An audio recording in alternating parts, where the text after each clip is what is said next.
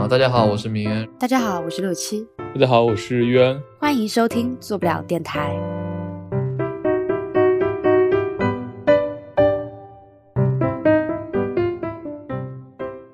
Hello，大家好。如上一期说到呢，我们在以后的节目里会不定期的选一些日常生活中经常接触到的软件来进行讨论，一起分析他们的体验和设计。本期呢，我们选择从电商类的 App 来切入。现在在互联网时代呢，电商已经成为我们购物的最重要的方式之一了。我们选取了市面上大家比较常用的几款 App 呀，希望围绕着用户消费的整个过程来讨论，比如最开始的浏览和查询商品。到用户确认交易并支付，以及到购物之后的物流和服务体验呢这三个方面。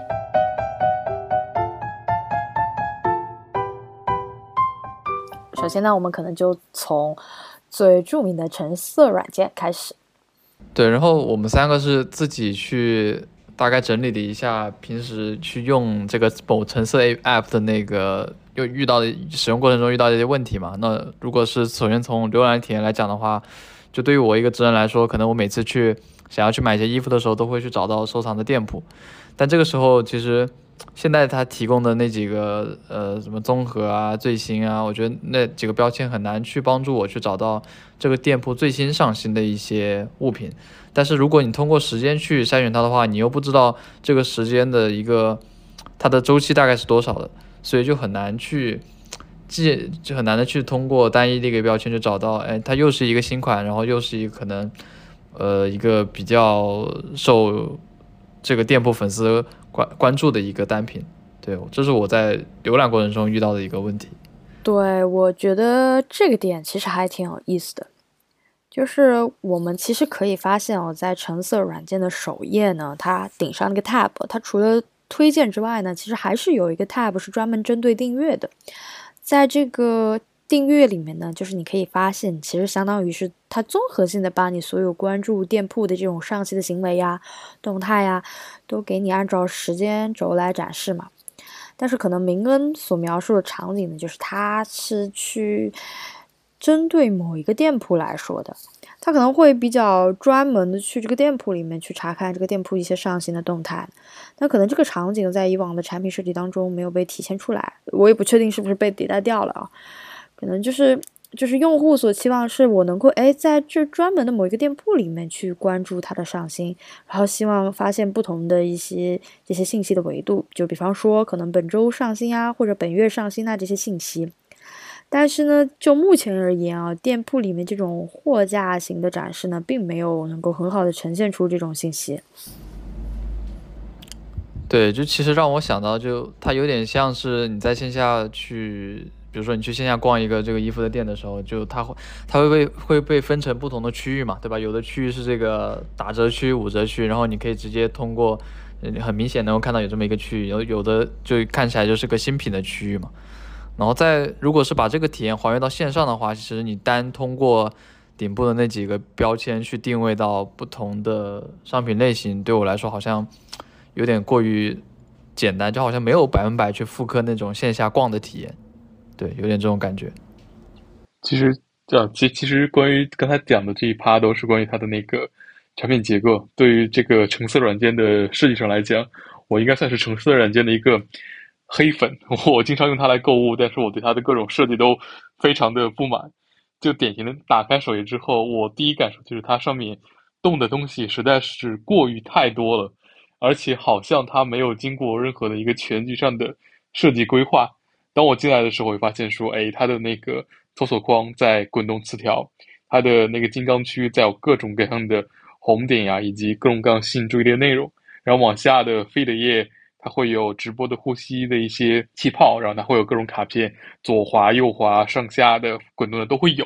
所以我对橙色软件的一个最大的感受就是说，它的很多设计的细节，每一趴单看出来都不错，但是放到一起就会感受到说，哎，好像没有认真的全局规划过，所以导致整个页面的感受就特别的、特别的乱，特别的局促，就会有这种非常不舒服的感受。对对，针对这个问题哦。就比方说，就搜索而言呢，你像某红色小狗软件呢，它可能就是这个搜索底文词这个动态呢，它可能就比较比较弱，就是它可能就是消失。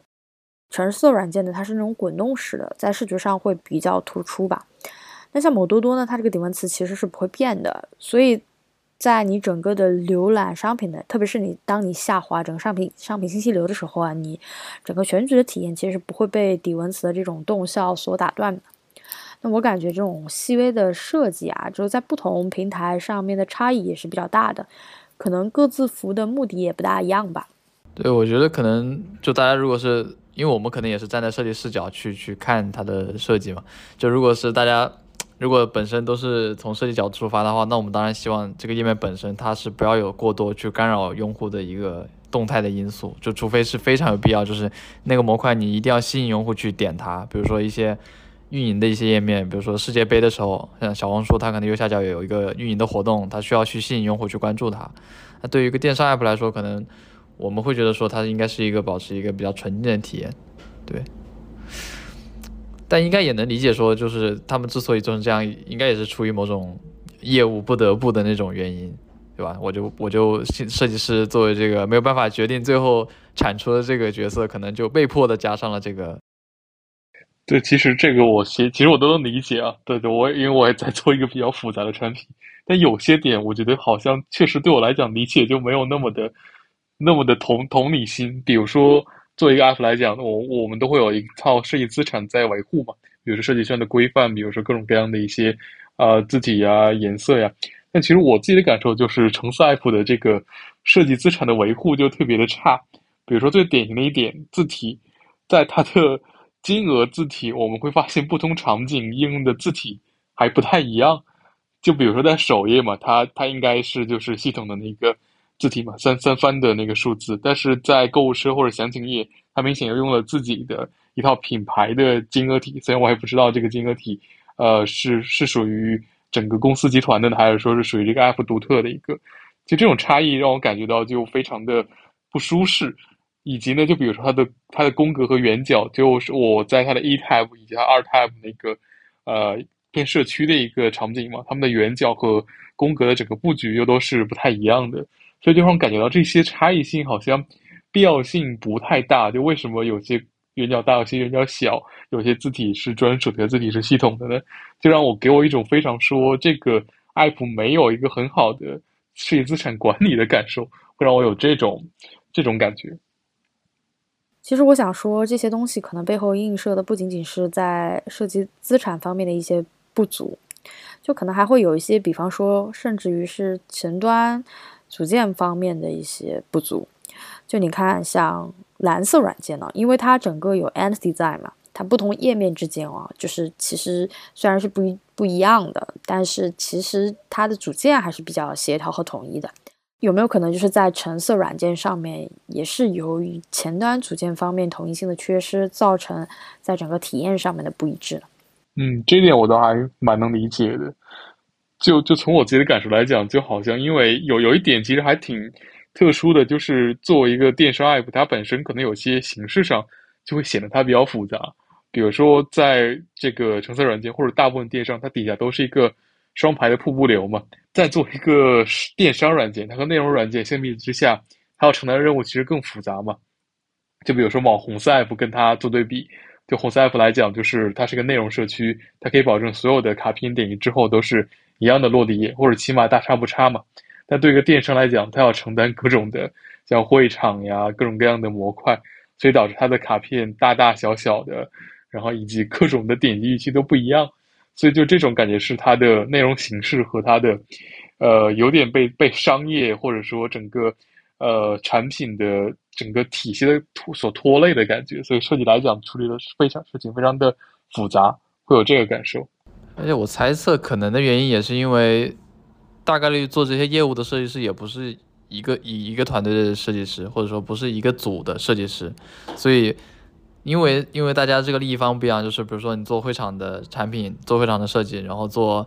这个呃，比如说只做某个垂直分类的那个设计师或者是产品，他们都是不是一伙人，但如果要把这些人都这些利益方都团结在一起，就大家都要有一个什么共同目标，比如说我要统一设计样式。那可能相较于业务的目标来说，统一设计样式本身，在这些人的这些利益方的一些沟通中，可能就显得没有那么的重要。这一点确实是我感觉好像这个是国内很多应用的一个通病，就就不仅是电商类啊，就包括我们常用的通讯类啊，或者说是啊内容类啊，都会有这种问题。相对来讲，好像海外产品因为它本身结构简单一点，可能要好得多，但国内来讲，可能这种因为不同团队负责不同模块，还要在同一个页面展示。就会显得非常的复杂和凌乱，就这些其实我都能理解啊。那我们再再抛一个吐槽点，就是感觉这个在设计的理念上，橙色软件有一点让我不太舒服的点，就在于它对主题色其实有对对我来讲有点滥用了。因为其实就主题色对于 App 来讲很重要嘛，能让大家看到这个页面就知道说它归属于这个 App 或者归属于这个品牌。但是我自己感觉橙色 App 里边，它对橙色这个元素的使用有点太泛滥了，就就比如说，就我们打开橙色 app，可以看到它头顶上就是 navbar 这块区域就有数个地方使用了橙色，而且不光是橙色的底色，还有橙色的字，还有橙色的图样衍生的一些复杂图形，包括下面的标签呀、数字呀都会有。就我自己是感受到，其实品牌色大部分应用的品牌色对阅读来讲都是一种。呃，没有那都不是，肯定是不如黑色和白色那么的利于阅读的，所以就太利用品牌色，会让人感觉到它在信息检索上有点重点被分散，然后以及阅读上不那么通畅。所以这其实我觉得是我自己的一个设计观念，包括设计设计价值取向和橙色品牌有有有一些冲突的地方，所以我不太喜欢这种品牌色被滥用的感觉。呃，关于这个问题哦，我之前也有思考过，就是有没有一种可能是这个品牌它没有一个辅色，或者是它没有一个可以被广泛应用的辅色。这这一点其实我自己感觉就是，我觉得做的最好的其实是 Instagram。就 Instagram，其实你说它品牌色是什么？它可能是它图标上那个彩色嘛，就是那个从紫色到颜色那个渐变。但是在它的 UI 层上，其实它。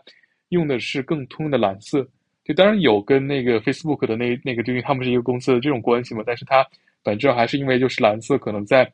呃 button 这些使用上都是会更适合大家去接受和阅读的。就就你可以想象一下，如果 Instagram 在它的 feed 上大量的使用彩虹色，或者说它的 button 都是彩虹色的，其实是很阻碍用户的这个使用的顺畅度的。但其实 Instagram 在它的主要界面其实就都是。黑色、白色，然后以及就是非常克制的使用了蓝色作为 UI 的一些主要的强调，就我感觉这种就让人感觉很舒服。它只在必要的时候，比如说那个 Story 那个圆环使用它那个彩虹色，让大家认出来这个页面。但其他都是通过自己的一些呃更其他的视觉特征来做这种品牌感。我觉得这种其实会更符合我自己的视觉取向一点。我觉得它会更高级一点，就是在我的在在我的印象中。但是这也不是橙色软件一家的问题了，我觉得好像电商 app 都有这个问题，都特别国内的电商 app 都特别喜欢用一些主题色和一些卡通形象来强调这种品牌感，而不是通过设计语言本身。对，但是因为你刚刚举的例子是 Instagram 呢，它本身还是一个以内容为主的一个产品吧，可能它的整个界面当中的大部分的这个视觉区域啊，其实都是这些 UGC 的内容。而不是本身产品的一些框架性的东西，就是呈现品牌色的那些东西。呃，而而且我想刚刚有刚刚想到一个点啊，就是就为什么要用这个主题色啊？有的时候我感觉也是因为刚刚那个袁安说，其实大家国内这些电商 app 其实大家结构差不多嘛，对吧？都是金刚区啊，下面一些 feed 呀，就当比如说现在现在如果用户截一张图，然后把它分享到社交平台上去。那用用主题色有个好处，就是说你能很能很简单，可以通过这个颜色去判断说我现在用的是哪个 app，对吧？这个是从品牌角度说，你去嗯在社交平台上可以去传达这种品牌的感觉。另外一方面，我觉得还是那个还原线下体验的感觉，就是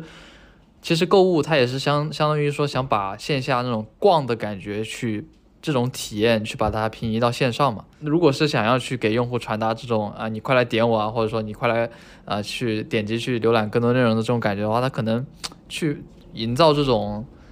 逛的感觉，可能也是去做这个电商类型设计师的一个很重要的一个课题。所以我觉得可能他们会遇到这样的问题，只是说现在我们作为用户端来看的话，这解决方案可能呃，有的时候它有的时候可能如果是符合我们的需求，它可能是一个呃还不错的体验。但如果它不是对我们来说，它不是一个非常优雅的一个设计的话，就变成它是一个比较混乱的一个一个体验了，就反而没有达成说想让用户逛的那种感觉。啊，对，其实这个我我自己对就是对某多多这个软件有一个非常神奇的认知，就就它就就它其实和那个它它的品牌色其实很正常嘛，就是红色，但是我总觉得它的 UI 上就非常的透出这个品牌的调性，就不知道会有这种为什么会有这种感觉，就它有一种简陋的秩序感，就让我感受到它即使它在这个页面上没有那种就是。白衣补贴这种非常有啊品牌感或者产品特征感的一些东西，我也能一眼认出来说，哎，这个界面是不是就是姐的拼多多这个？这个这个界面是不是就是觉得某多多这个 app？就还挺神奇的。就就就某多多这个简陋的秩序感，其实成为了它一种设计语言。它没有通过品牌字体，没有通过呃过多的品牌色，虽然用的也不少了，就没有通过这种来来印证，就觉得这一点还挺神奇的。对对对，某种程度上来说，克制的还挺不错的。对，所以我一直觉得某多多这个 app 的设计和产品功能上做的都还真挺好的。它是其实是在刻意营造了一种接地气的简陋感，但是并不能说它的设计做的差，或者说怎么样的，所以还还蛮神奇的。我觉得有一种恰如其分的够用，不管是设计也好呢，还是体验也好呢，都是够用。它让你觉得最神奇的地方，可能在你接触它的时候。或者是你刚开始对它有一些先入为主的印象，你觉得哎可能体验不大行，但使用之后会发现够用。这种微妙的先抑后扬的这种体验呢，会让你对整个这种呃购物体验的一个评价呢，可能会觉得哎真的很不错。就是感觉设计的非常智慧，然后用了很多用户心理的那种感觉。这个确实可能跟预期有点关系。因为我们平常经常能看到说来自橙色软件的一些设计分享，或者说内容输出，所以对它的设计的品质呢，可能有一个比较高的预期。像我之前提到看到一些小的问题之后，就会觉得说，哎，为什么它还会犯这些错误？但是对某多多来讲呢，我感觉它好像有一些亮点，反而我还感觉到说，哎，它有这些亮点，对我来说是一些惊喜。我对它可能没有一个非常高的一个，起码在设计上的一个预期。就会感觉说，哎，这个平台有这些点能做好，觉得整体还不错。也可能是对它足够宽容。呃，是这样的。提起小的不符合预期的地方，我这两天有一个比较让我吐槽的点，就是因为感觉橙色软件最近有一个可能是小改版吧，就它的商品详情页有一些改版，然后它的那个商详页往上滑的时候呢，页面上方会出现一个呃搜索框。不知道是不是因为这一次改版引起的，它那个输入框被呃十四 Pro 机型的灵动岛压住了。然后在那个灵动岛刚出的时候，就是 iOS 十六刚出来，然后十四 Pro、十四 Pro Max 发售的时候，很多 App 会有这个问题。然后因为它的那个搜索框的高度没有计算到灵动岛额外的一个增高。但是我感觉到说，好像灵动岛都出了这么久了，在适配上还会有这些小问题，就导致好像有点哎，它不是很呃让我感觉到很精致。虽然它并不影响到使用啊，但是我感觉这种细节的打磨感做的不好，就会有点小小的失落。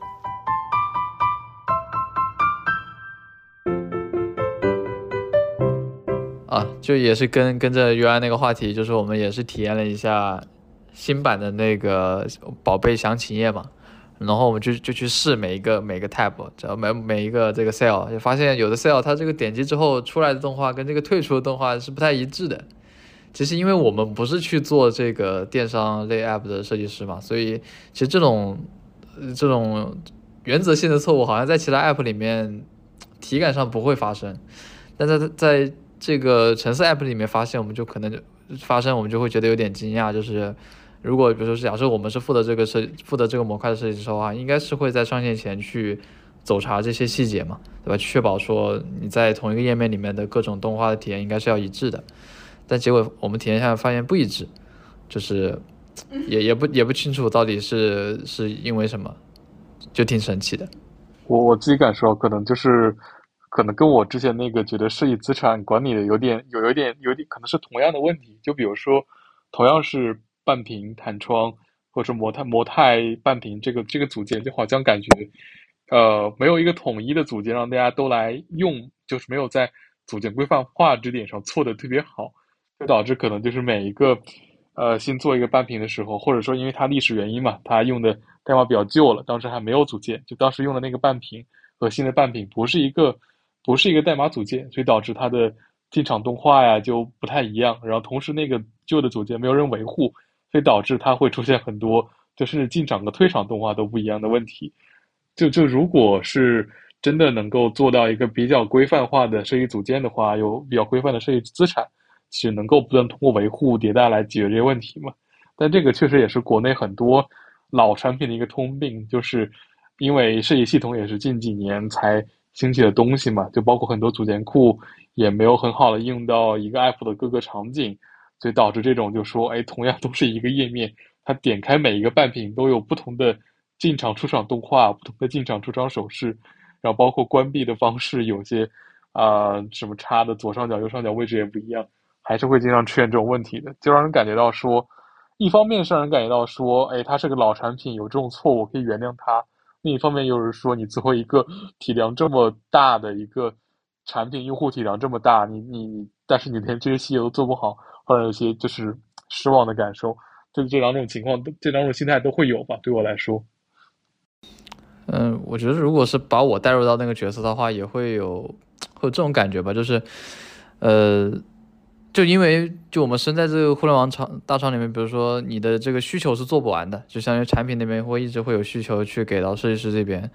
那假如说我现在接到一个新的 feature，那我就针对这个新的 feature 去做设计。那在在做这个新的 feature 的时候，我发现这个老的 feature 有问题。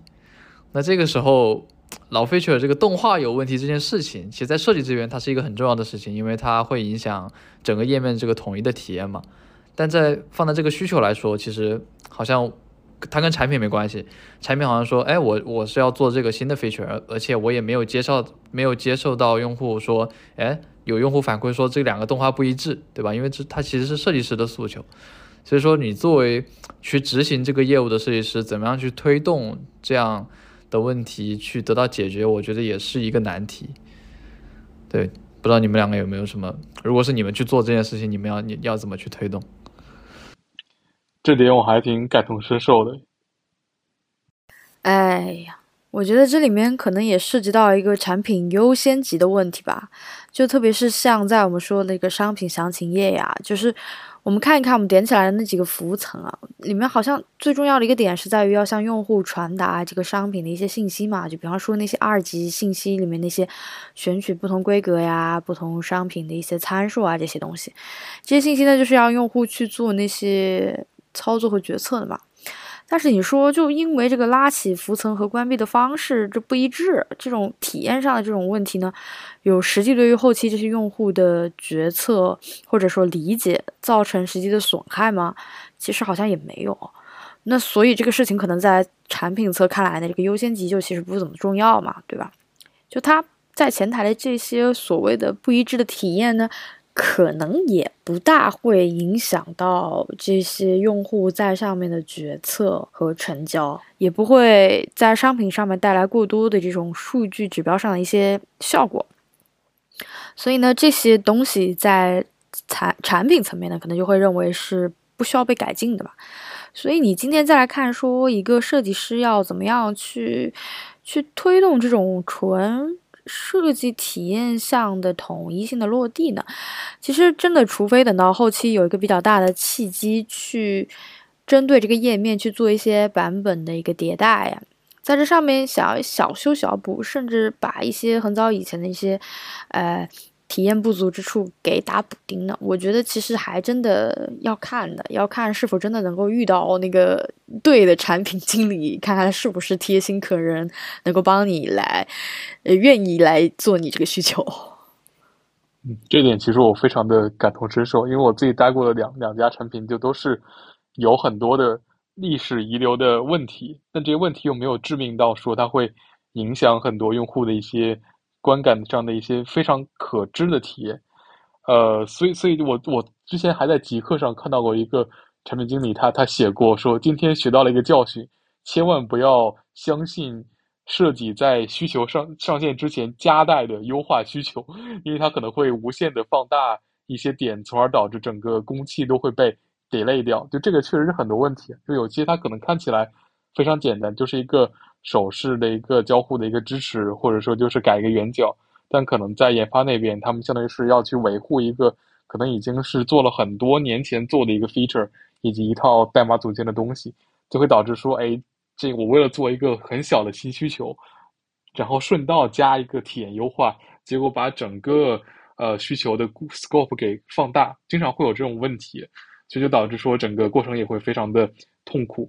就就很多我待过的前一家公司还会出现到很多，就是其实在设计这边，设计老板还是很希望去解决那些陈年的问题嘛，但他又没有什么很多的可以给整个产品带来的非常明显的一些。呃，数据啊，或者说是商业价值上的优化，所以导致说，呃，设计想优化，但是对产品来讲，对研发来讲，他们觉得这是一个额外的、没有必要的工作量，两边还会因为这种事情产生一些拉锯战，就就就这种问题其实很常见嘛，所以我感觉就还是挺，就对于就对我觉得对于电商类 app 来讲，就是这个问题可能会更明显一点，因为大家都要看实际的收益嘛，而且很多的功能它要赶各种。大促的时间节点会更卡的更严一点，然后导致这种冲突性，呃，也会更更麻烦一点。所以我觉得这可能也是橙色软件有这么多看起来好像不该犯的错误的原因吧。就是因为就大家很多事业优化都是没有什么具体可见的商业价值和产品价值，但我们还是得慢慢做，所以导致这个速度可能就不及预期，导致有些遗留问题没法被解决，可能会出现这种这样的问题。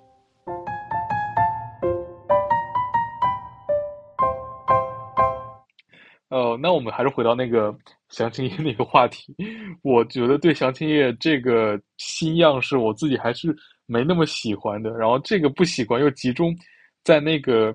评价，就评价那一页，会感觉是这种样式风格最让我不喜欢的一个地方，就是它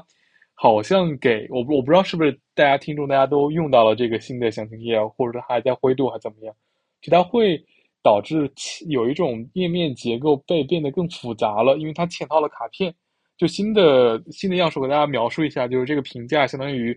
有点像一个通讯软件里面的，就是一个头像，然后它有一个缩进的卡片，然后这卡片上再写了那个评价，就好像一个人说了一句话一样。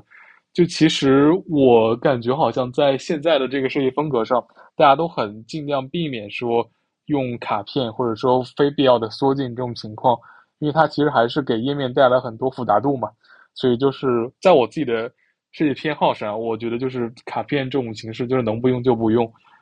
自然，然后呃，橙色软件的这个新样式又非常强化了它卡片的这个设计，所以导致它看起来好像非常的复杂，就这个页面的层级好像一层套了一层。我觉得这一点好像也是挺不符合我自己认为的这个现在的设计发展的一个。UI 上的一个潮流的，所以感觉就很挺不舒服的，也影响我的这个阅读效率。我我自己觉得就是这点上算是一个比较个人视角的一个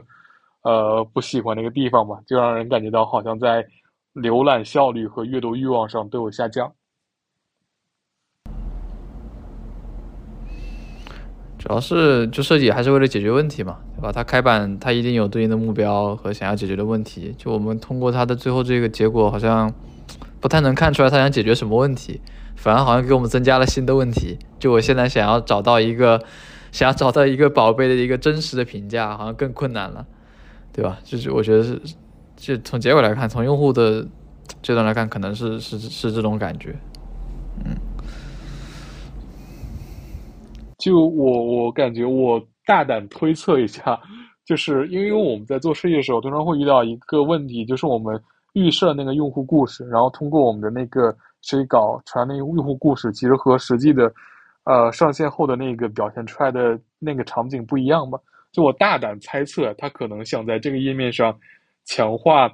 人的属性，通，因为它的主要检索线就是那个用户用户的头像和昵称嘛。那可能比如说在设设计的场景和故事上，就可能是说有很多不同的人，然后他们有自己的精美头像，然后有不同的。呃，那些是各种各样的标签，然后人能够通用户能够通过这些标签和昵称和头像来检索，检索到这些人，然后来挑出来自己觉得有价值的评价。但实际上大部分我打开的页面都是匿名买家，然后后面跟的也没有什么特别有价值的标签，所以导致其实我想检索的内容还是那个卡片里面的内容嘛，但反而在这个页面上，它的主要的内容是那个发发这个评论那个人，所以导致好像不太不太对，我不知道是不是因为这个。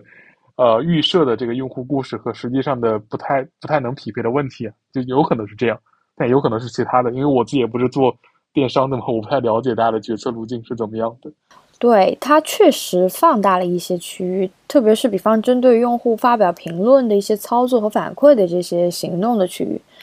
比方说，他那些什么赞同的按钮会变得更大呀，甚至还有一些这种表态的互动。我猜测他可能是想要营造一个偏社区化的互动型的这种评论的氛围啊。其实往这个方向做呢，其实是没有什么太大的问题的。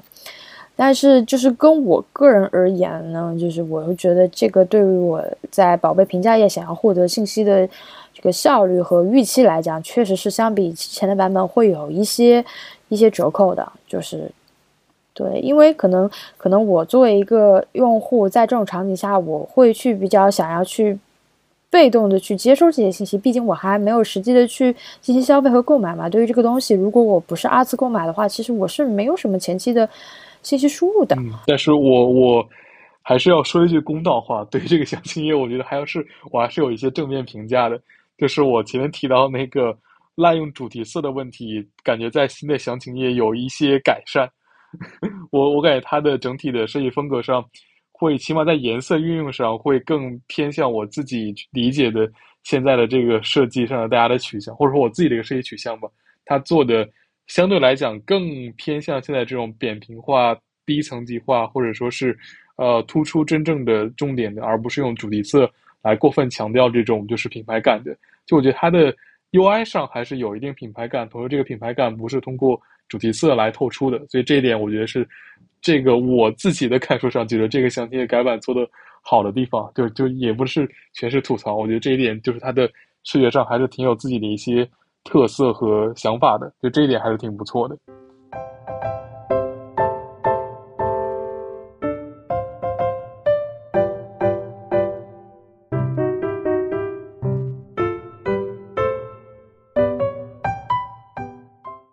我们刚刚其实讲了挺多啊，关于这个橙色软件。那我们现在再来看看友商，对，就比方说，诶，红色小狗软件，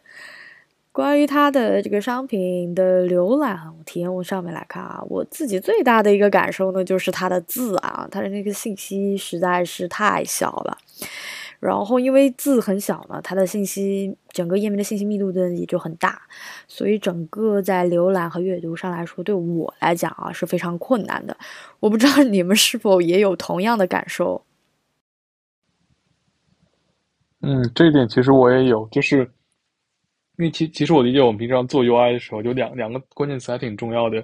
一个是那个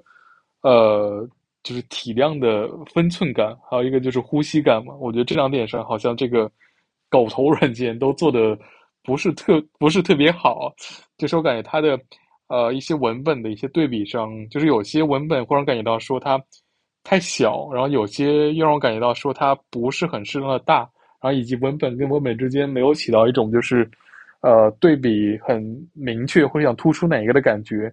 啊，以及就是一些间距啊，或者说是。呃，一些就是图形上就感觉那种呼吸感特别不够，就好像是说，呃，设计师出了一个稿子，然后做出来之后被产品经理说，哎，你一定要提高我们这边的屏效，然后设计师就非常简单的把那个 行间距给改小了一点，或者说把那个间距给减小了一点，数值给拉小了，就会有这种感受。就这点上，我觉得就是橙色软件还是做的挺好，就它的。呃，设计上很多就是排版上的体量感，或者说是这种呼吸感，其实做的还是挺舒服的。但是感觉这种在这个狗头软件上就会比较欠缺，好像它的整体设计风格就让我感觉到说没有没有这种比较让人舒服的分寸感，就我觉得这是它做的不好的地方。对，但是你要 想想，可能这个 app 它整个对于字体系统的管理或者说设定上来说都是偏小的。那这样一看，是不是诶，它内部又很和谐和统一，和谐统一的呈现出了一种对我来讲阅读不是很便利的感觉。这个就看各家设计部门对于就是这个底线的底线的理解了。就我自己的就是纯主观感受，就是我会有一个非常明显的感受，就感觉它的字字的那个字重粗细用起来很多都 有点问题。就是比如说有些小字，它它却加粗，而且很黑；有些大字呢，它却用了就是 regular，就是正就是比较细的字体，然后同时又没有很多的强调，就感觉有些字又大又细，有些字又小又又粗又黑，就让我感觉到这种。好像就不是很舒服，因为如果你要强调一个，我觉得你应该就是尽量去强调；如果你想就是呃弱化，你要尽量去弱化嘛。这种而且就是字的这种就是要有对比，才有一些比较舒服的感觉嘛。我自己感觉它在 UI 层面上好像没有做的这点上没有做的很好。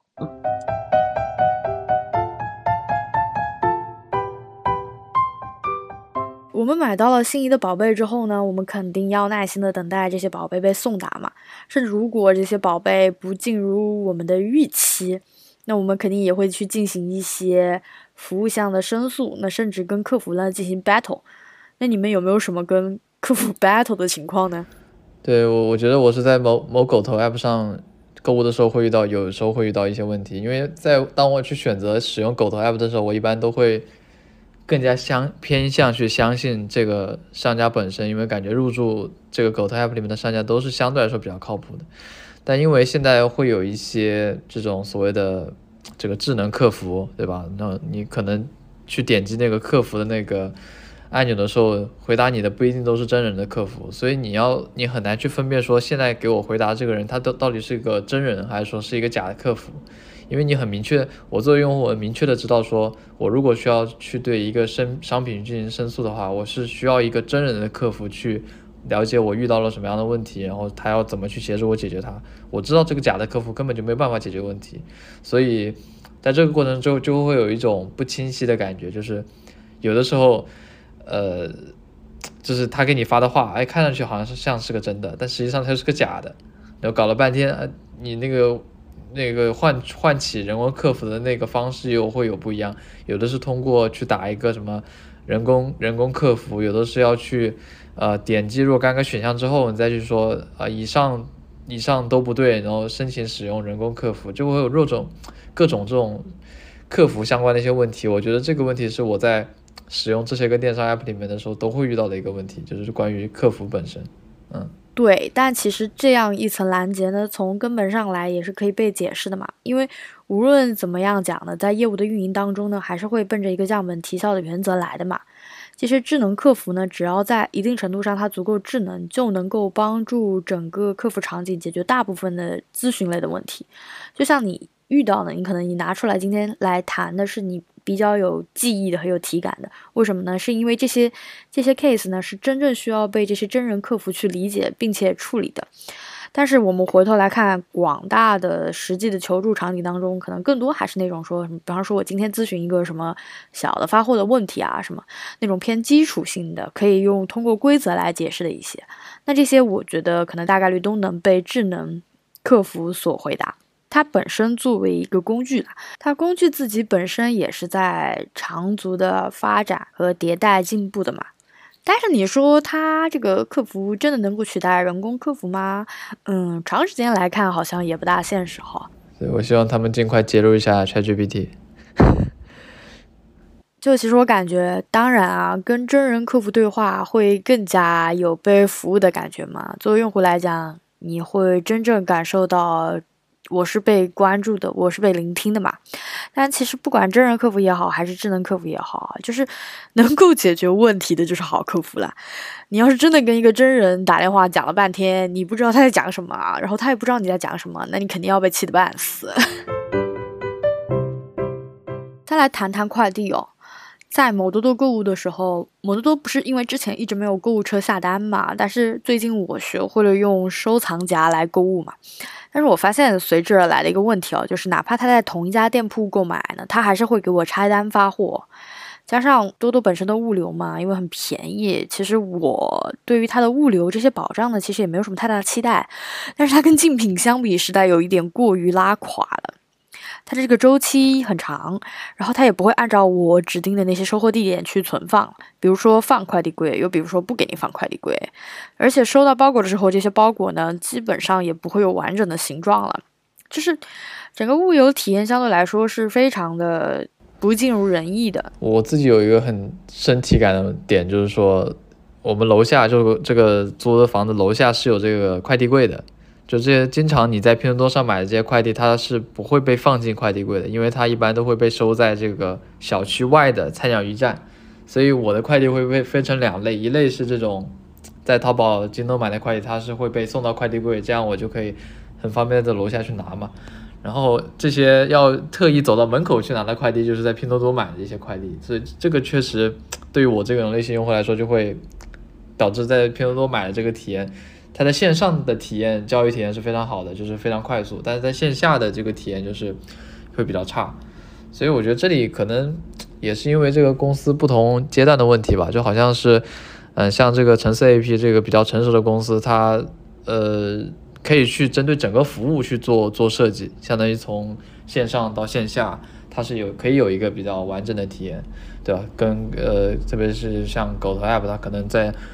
呃，线下去做这些物流的时候，可能也做得非常好嘛。对，但但对于这个摩多多这样的 app 来说，它好像哎，在线上它是能做到一个相对来说的一个极致，但线下这部分的服务可能就不是那么擅长这样子。所以整体体验看起来呢，虽然它哦前期好像很不错，但它后期就无限拉垮。综合来看，还是不尽如人意的。对，但这对，但这同时也是我们也可以去，就也会发现一些这方面做的比较好的一些一些产品吧，比如说。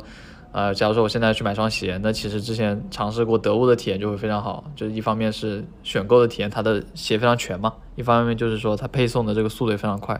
对，某小狗软件也是，毕竟红色小狗软件一向因为它的物流服务而出名嘛，它的物流非常有确定性嘛。因为我我也平时不不仅是在国内购物嘛，然后你在比如说想去海淘一些呃英文的原版书啊，或者说一些呃国内可能相对比较。这个小众一些物件的时候，就会去使用亚马逊嘛。那其实会会有一些问题，就呃，之前我们我自己的刻板印象就会觉得，好像国外的这些购物的产品，他们会做的会偏弱运营，会更加在意这些基础的体验嘛。但作为一个这种跨境的一个这样的购物的过程中，其实在这个物流啊和服务上，其实好像也没有做的那么完善。就比如说我之前想，我之前买了一本这个英英文的原版书，然后其实我。这对于他的这个预计要到达的日期其实是不太清楚的，所以就导致哈可能哎一个月之内都没消息。就有一天我再去那个官网查的时候，他发现哎这个书好像是一直没有被寄出来，但同时好像我的邮箱也从来没有收到过说这个这个订单出现什么问题。就你必须得去跟官网申请一个退款或者申请一个申诉，然后才能可能他会在几个工作日里面去给到你一个反馈。所以也。也不太清楚吧，就是觉得当你去这样去跨国的去使用这种服务的时候，其实也会会出现一些问题。对这方面，其实国产的就国内一些 app 其实做的还是还是不错的，最起码你可以在嗯就可以看到这个不同阶段，在不同阶段里面去看到某每个订单的具体什么情况卡在哪里这样子。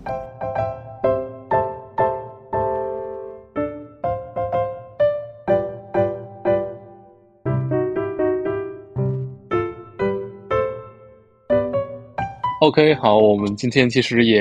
呃，吐槽了各个大的电商 app 的很多的功能啊。其实，其实我们本期也不是为了挑毛病，或者纯粹是倒苦水啊。其实我感觉，其实，在电商 app 的设计中，其实能折射出来很多，就是各行各各种互联网设计师会遇到的一些问题嘛。然后，我觉得这种也是大家，呃，能够通过这么一个切面来看到，就是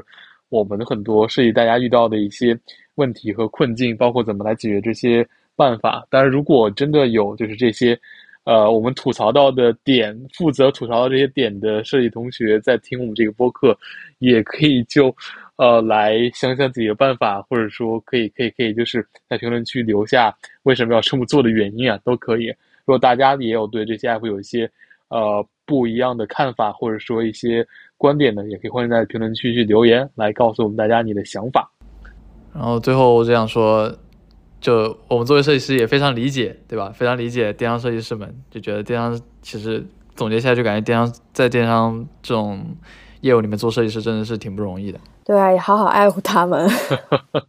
多买点东西。然后，如果大家后续有想听我们去聊其他领域的选题，比如说某绿色 app，对吧？嗯，大家可以也在评论区里面去打出来，让我们后面去考虑排期。